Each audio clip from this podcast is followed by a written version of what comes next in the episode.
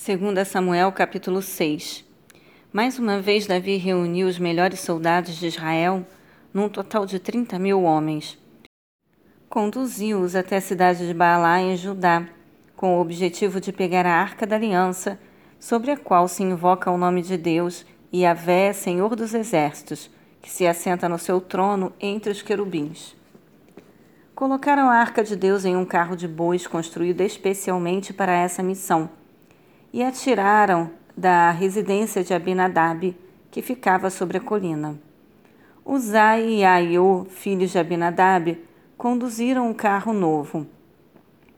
Eles partiram dirigindo-o com a arca de Deus, desde a casa de Abinadab, que estava sobre a colina. Aiô caminhava diante da arca. Davi e toda a casa de Israel se alegravam perante o Senhor com todo tipo de instrumentos feitos de pinho, como também harpas, saltérios, tamborins, pandeiros e símbolos. Quando chegaram a Eira, ao campo que, de descascar cereais, que pertencia a Nacon, os bois tropeçaram. Então Uzá estendeu a mão e segurou a arca da aliança. Imediatamente a ira do Senhor se acendeu contra Uzá e Deus o feriu por seu erro. E Uzá morreu ali mesmo junto à arca de Deus. Davi irritou-se porque o Senhor irrompera em ira contra Uzá. Por isso aquele lugar passou a se chamar Peretes Uzá, castigo de Uzá, até o dia de hoje. Nesse dia, Davi teve grande medo de Yahvé e questionou: Como poderá vir a arca de Yahvé para ficar em minha casa?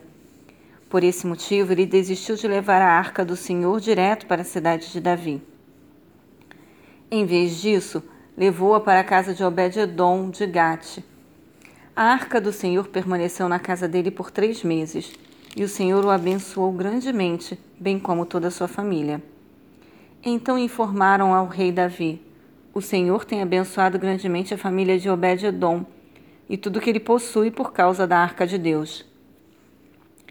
Então Davi promoveu grande festa, foi até a casa de Obed-Edom e ordenou que transportassem a arca de Deus para a cidade de Davi. Assim que os carregadores da arca de Yahvé deram os primeiros seis passos, ele já havia sacrificado um boi e um novilho gordo ao Senhor.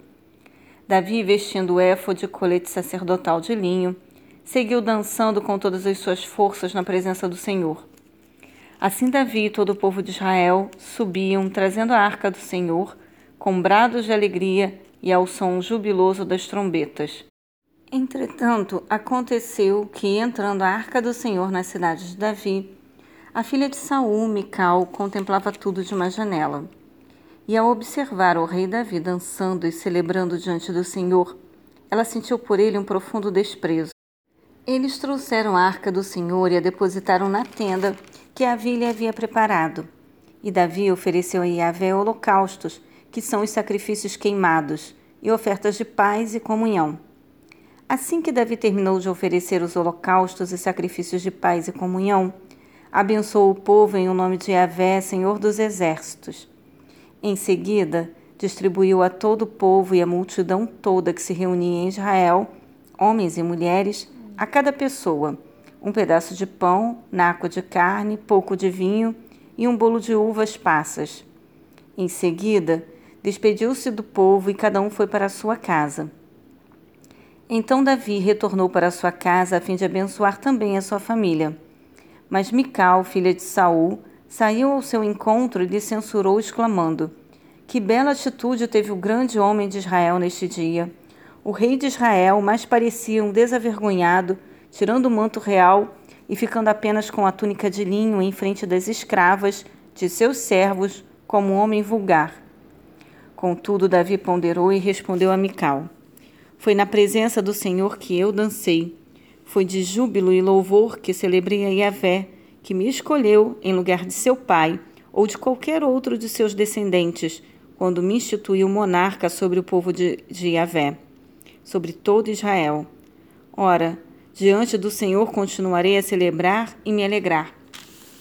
E muito mais ainda exporei as minhas fragilidades e me humilharei aos meus próprios olhos. No entanto, serei honrado por todas essas servas de quem tu falas. E até o dia da sua morte, Mical, filha de Saul, nunca gerou um único filho.